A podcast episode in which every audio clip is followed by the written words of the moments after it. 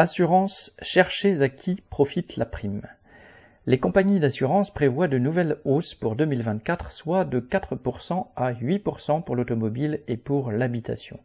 Une famille contrainte d'utiliser deux voitures et d'assurer son logement, ce qui est le cas typique des salariés résidant dans des petites villes et des bourgs de campagne, peut y laisser 2500 euros tous les ans.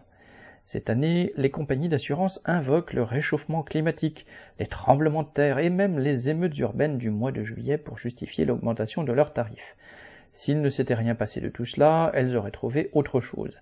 Inversement, on se souvient que lors de l'épidémie de 2021, alors que personne n'a pu sortir sa voiture pendant des semaines, que la circulation et donc les accidents étaient suspendus, les assureurs privés ont tout au plus et avec beaucoup de difficultés gelé leurs tarifs. On comprend donc comment AXA peut prévoir plus de 7 milliards d'euros de bénéfices nets cette année et Allianz près de 10 milliards.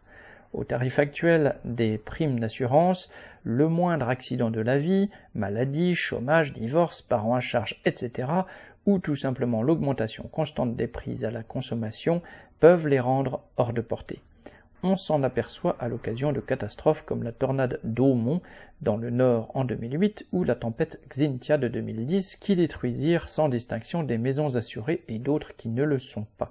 On le voit également lors d'accidents routiers mettant en cause des conducteurs non assurés. Magistrats, moralistes et commentateurs condamnent bien vite de tels irresponsables, mais qui condamnera une organisation sociale qui, en confiant la solidarité aux financiers, l'a en fin de compte abolie? Beijo.